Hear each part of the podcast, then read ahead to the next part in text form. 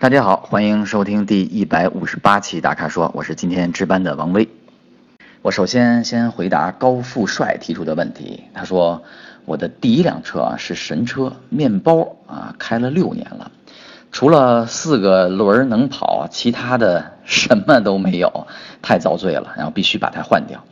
他看中的呢是一点六自动顶配的速腾，十三万五。然后是1.8 CVT 的卡罗拉十四万二，还有呢就是2.0 CVT 最低配的逍客十四万二。他呢是在四线城市泰安，然后家里呢有孩子，每天呢好像能跑个最多啊能跑个三十公里。速腾呢他担心的是动力可能会不足，因为是一点六的嘛。然后卡罗拉呢是比较担心变速箱的异响。逍客呢是油耗呢，只不过是要是十就 OK，然后他们三个呢要想选择的话很纠结，希望呢找老师能分析一下啊这三款车，并且呢能帮他一锤定音。嗯，我先用用排除法啊把逍客拿掉，因为逍客呢是二点零的，呃它的马力呢是一百五十马力，那么逍客呢实际呢在紧凑级的 SUV 里面呢竞争力并不强。它有在上面面对的呢是像 CRV 啊跟 RAV 四，它比它们相对于便宜，但它的尺寸比较小，不能满足啊更多用户的需求。而且现在啊，你看自主品牌的 SUV 啊，那个进攻性极其强。你像吉利博越，它的价格区间基本上是在十万以下啊，九万多到十七万多。然后呢，你要选择一个跟逍客。价格差不多的的话，几乎啊，1.8T 能最大马力能到184马力，对吧？然后它的价格刚才说过了，十三万九千八，所以在这个区间，它提供了很多的，不仅是舒适性配置，而且安全性配置，像 ESP 这些提供的极其丰富，而且尺寸也不小。另外呢，就是像观致五 SUV，那么空间也极其大，行驶舒适性也不错。而且也是涡轮增压发动机，好，但是这不行，因为好像它的手动挡的车型，嗯，十四万多，好像你买不了自动挡的，你只能买它的手动挡车型。还有就是刚刚上市的这个荣威 RX 五，对吧？这是被称之为什么呀？互联网汽车。你论轴距啊，已经达到了两米七。你论它的动力性跟油耗，一点五 T 一百七十马力，二点零 T 二百二十马力。所有人都知道，百公里加速啊，它那个 2.0T 的话，八秒多就可以破百，而且还非常省油。你要论价格呢，1.5T 啊，顶配车型就是四万多，对吧？跟逍客也非常的接近。你要论配置就不用说了，然后不仅配置齐全，还可以声控啊控制所有的配置，这就是我用排除法啊先淘汰逍客的原因。还剩下谁呢？卡罗拉跟速腾，如果要是三年前啊，我可能会推荐速腾。现在的速腾呢，我不能说不好，但是呢，它是在一个尴尬期。像以往的话，一说到速腾啊，速腾这个车内空间大，那是它最大的优势。但是现在这个优势呢变弱了，因为很多的车型的轴距啊，中级车都开始加长，已经到两米七，而速腾的轴距好像只有两米六几，不到两米七。好像是二六五幺这么一个数字，然后你再看看它的这个以前老说一点四 T 啊配 DSG 这个高效的动力的神话，我渐渐觉得这个也渐渐的失去了一些它的神采。另外呢，就是在智能互联方面，我觉得它可能在别的啊已经都已经开始展现自己不同的对于互联网车的那种理解。那种实用性，那种那种在这个这个给人的一些的使用上面一种好的那种体验，但是呢，大众在在这方面啊，还只是一个起步阶段。你再看 B 八，B 八的出现呢，才是真正的率领大众啊，真正意义上的走向车联网的这个时代。我通过几点呢分析卡罗拉跟速腾啊，第一个呢是空间。你既然有孩子了，对吧？那么选车呢，其实就要以家庭为单位，要考虑到家庭的需求。卡罗拉的轴距呢是在紧凑级里面啊比较早的，算基本上是最早的把轴距加长到两米七的。速腾呢刚才说的是二六五幺，所以在这个上面呢呈现的空间呢，对于后排的人、后排乘客啊，那个空间提供的就一定要好于速腾。前排我觉得差不多，然后宽度呢也相差不大，高度上面呢速腾可能要略优一些。但是孩子呢，其实在坐车的时候基本上是坐在后排的。如果呢更宽裕、更阔绰，我觉得可能在里面的乘坐的舒适性会更好。另外呢，就是行李箱空间，速腾的行李箱空间啊，我觉得第一点就是比较规整，第二呢高度比较高。然后呢，像思域啊，可能像这个这个卡罗拉呀，或者像雷凌啊，他们那个后备箱不够规整。那宽的地儿是真宽，但是很小。然后呢，窄的地儿面积大，但是这个这个整体的升数来讲的话，速腾应该是能呈现一个五百一十升的，而其他的我觉得基本上是在四百九到五百之间这么一个。第二个呢，我再说说，咱们再说说配置。在配置方面啊，我觉得日系车胜于德系车，这个是不用争论的。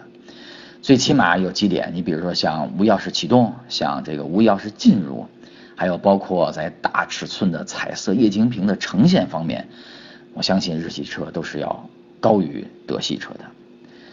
然后我们再看看燃油的经济性啊，一个是一点六，一个是一点八，啊，都是自然吸气的发动机，油耗相差其实不会太大。基本上日常使用啊，七到八个油，基本上八个多油。即使在拥堵的城市啊，我觉得最多了十个油就打住了是。所以在泰安这个城市，我觉得这两个车即使说是一点六、一点八，我觉得相差都不会太大，基本上是八个油左右。第三个呢，我们来看看行驶的舒适性啊，基本上可以说舒适性，我觉得嗯在感受上面差别不会太大。但是在实际的呈现效果上面，我觉得可能相对于速腾，如果你在一个平整路面上呢，速腾的舒适性会优一些，因为它其实车重这两个都差不多，都基本上不到一点四吨，但是速腾的悬挂是调的相对于比较柔和的，所以在行驶起来呢，它那个质量呢，就是重量啊，重心比较偏高，所以压的那个质感是比较强的。所以它有一种厚重的感觉，而这个卡罗拉呢，行驶是比较轻盈的，因为卡罗拉的整体的重心比较偏下，所以它对路面的这个这个这个波动啊，它比较敏感。但是呢，它面对硬轮的时候呢，它就可以变得很疏松，然后很放松。但是速腾好像基本上好多的德系车在面对减速坎的时候的这个减震的柔和度就不够，硬撞击的感觉就比较强。所以整体在舒适性啊，行驶舒适性，我觉得这两个可能能打一个平手。然后再看一看动力性啊，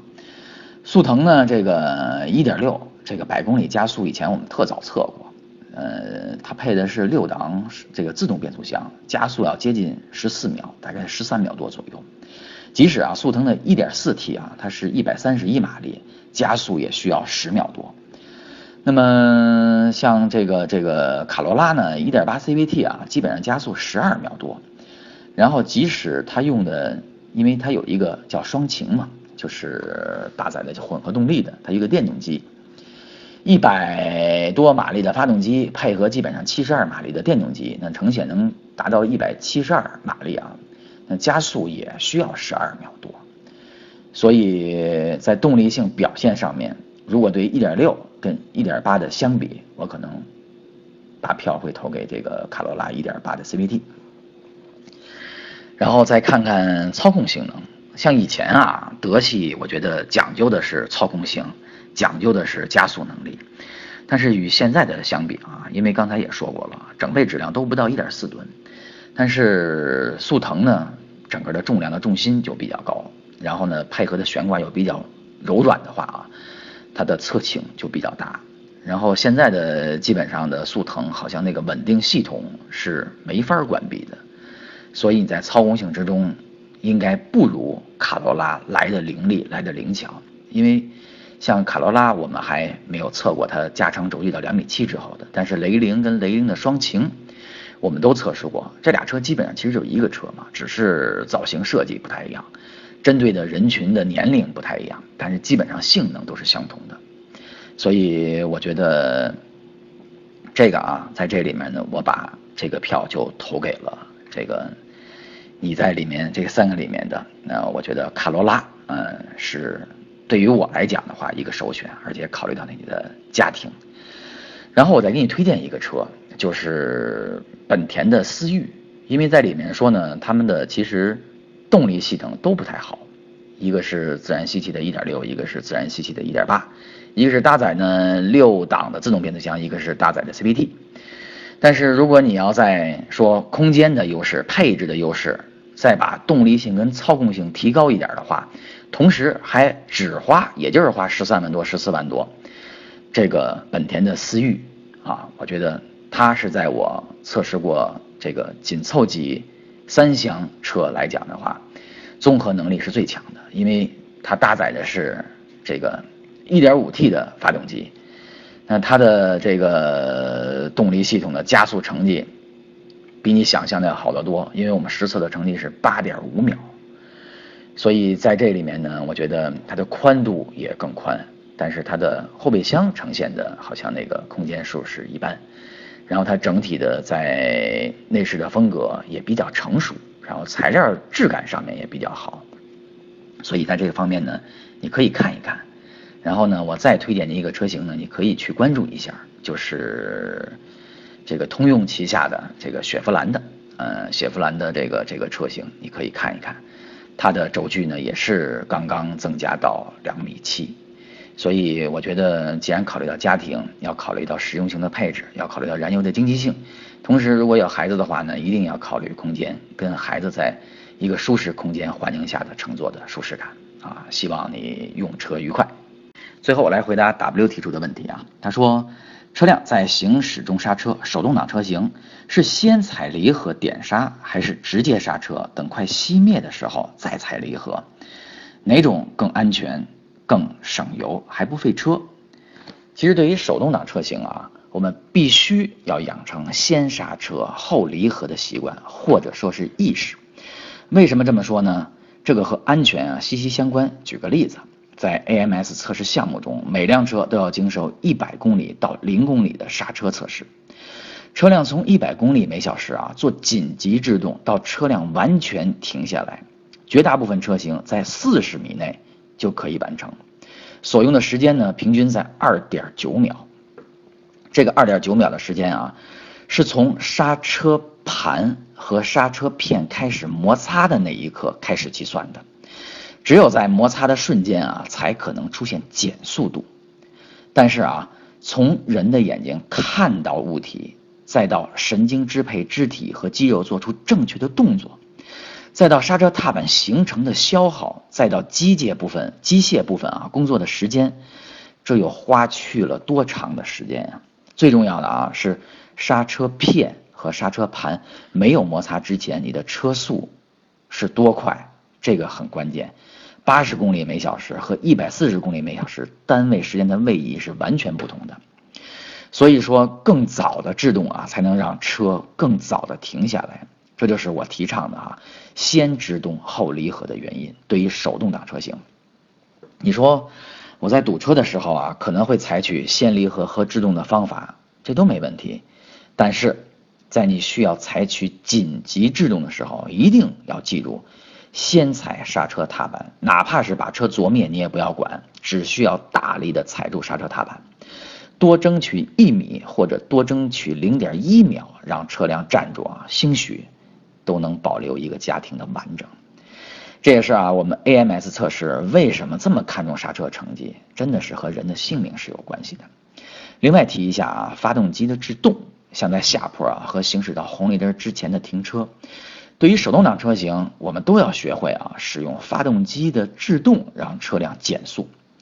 不管是四驱还是两驱，车轮在传动系统的牵制力下运转啊，会让车辆行驶的更加稳定。在关键时刻啊，你才可以依靠动力脱离危险，这只是有可能哈。所以呢，呃，不但这样啊，其实还可以减少什么呢？减少啊长时间的刹车所产生的高温对刹车系统造成的热衰减。其实同时啊，还能减少对刹车片的磨损。好的，以上呢就是本期大咖说的全部问题，欢迎大家继续在微社区中提问。如果您想了解更多的汽车资讯和导购信息，请持续关注微信公众号和车评网。我们下期节目再见。